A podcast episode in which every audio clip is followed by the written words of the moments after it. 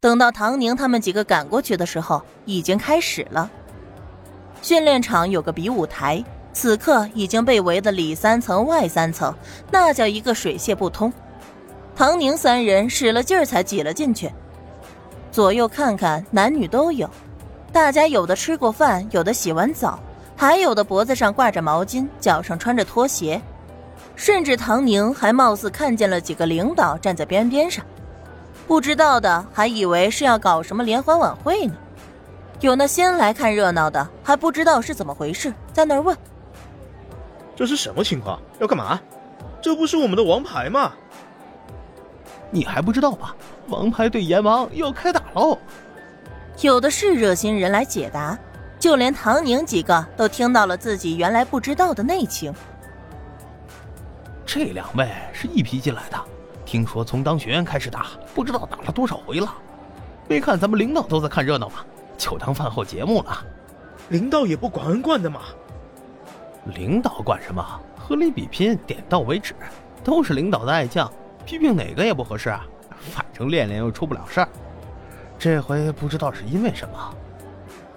对啊，这节目还精彩的很。听说他俩又约着练了，多少人想看呢？打架还是要势均力敌才好看。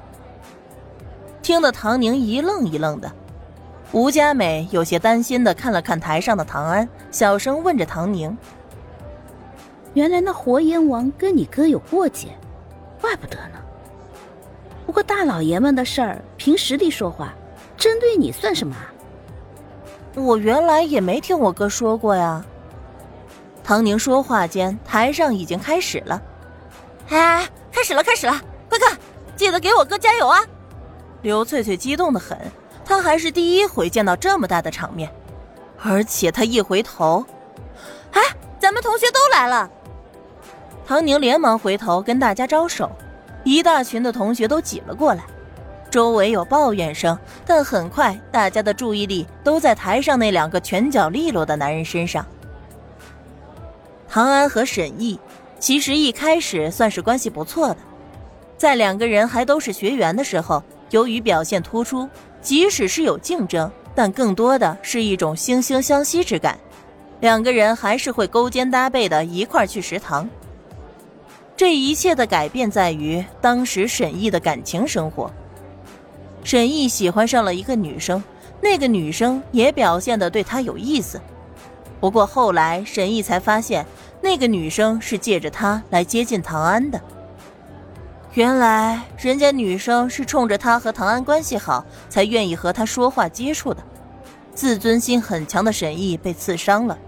虽然唐安对那个女生没有任何意思，但还是大大的影响了两个人的关系。在接下来的大比武当中，沈毅的手下没有丝毫的留情，唐安也被激怒，两个人打的是两败俱伤。从此，大家都知道这两个人关系不好，偏偏两个比钢铁还直的男人，谁也没有低头，关系就这么僵着。直到后来，两个人进入到工作岗位上，唐安始终压了沈毅一头，这也就算了，就连沈毅后来喜欢的林小燕医生，也好像更喜欢唐安。沈毅来到训练基地的前一天。刚刚鼓起勇气表白，又被林小燕拒绝，他看谁都不顺眼，一股邪火在看到唐安妹妹的那一刻爆发了。哪怕心里知道不该这样，可是行为上还是有些过火。尤其是在面对着林小燕医生的时候，唐安的妹妹那一句句看似示弱，实则示威的举动，让沈毅深深的感叹：不愧是唐安的妹妹，一样的奸诈耍滑。台上的两个人状态已经焦灼，唐安稍稍占据上风，一个抱摔把沈毅摔到了地上，木头板子发出了砰的一声。好！唐宁振臂高呼，吓了周围人一跳。毕竟大家抬头不见低头见，来看个热闹。人家沈毅就算没打过唐安，也保不准有一天犯在他的手上，何必要得罪人呢？可是大家一看是唐安的妹妹。即刻表示理解，可唐宁不止一个人喊，还拉着吴佳美的手高高举起来：“唐安加油！”吴佳美也忍不住的跟着喊了一句：“唐安加油！”台上的唐安听着声音看了过来，这么一分神，沈毅挣脱了他，挥拳打过来。唐安避之不及，颧骨挨了一下。哎呀！吴佳美连忙捂着嘴，心里再激动也不敢再发出声音了。可随后围观的开始陆陆续续有加油声喊起来，有的喊唐安加油，有的喊沈毅加油，还有的两边都喊，生怕这两个人打得不够激烈。要是仔细分辨的话，还是喊唐安加油的声音更加的响亮一些。这其中，唐宁和那班被火眼往沈毅虐过的同学们贡献了很大一部分力量。他俩练练可不是随便的练，连裁判都有。好了，比赛结束。裁判上场，分开了两个人。这次比试到此结束，点到为止，点到为止啊！还有领导发言：大家要学习汤安和沈毅的这种比武精神，永远保持斗志。不认输，什么困难都终将被我们战胜。众人一阵掌声，唐安和沈毅在掌声中下了台。双方都有挂彩，唐安的皮肤白，模样更俊，伤处就更加明显一些。其实沈毅伤得更重，可是他看着就糙，小麦色的皮肤就算是红肿了，也看着不大明显，这一方面就有些吃亏。唐宁和吴佳美都迎了上去，擦汗的擦汗，查看伤处的查看伤处。哥，你没事吧？我看你刚才那招了，真棒！有空教教我啊！